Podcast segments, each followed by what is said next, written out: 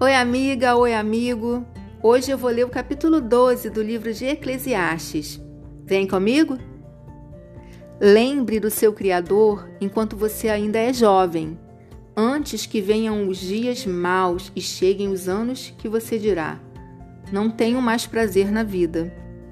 Lembre dele antes que chegue o tempo em que você achará que a luz do sol, da lua e das estrelas perdeu o seu brilho e que as nuvens de chuva nunca vão embora.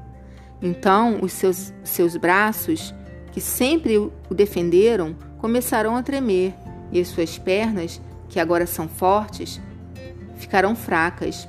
Os seus dentes cairão e sobrarão tão poucos que você não conseguirá mastigar a sua comida.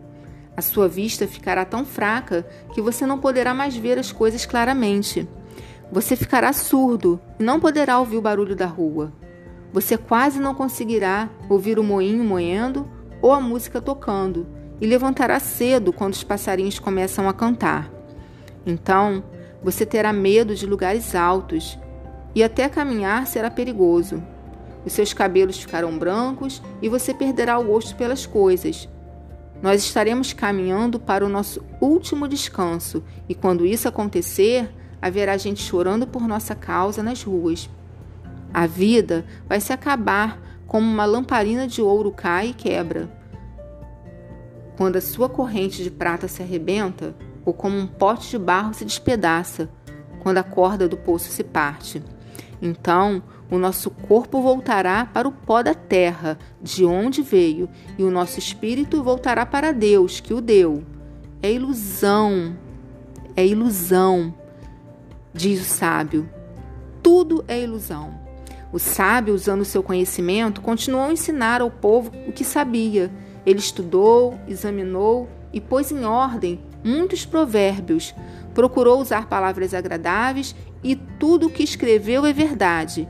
As palavras dos sábios são como pregos bem pregados, são como as varas pontudas que os pastores usam para guiar as ovelhas.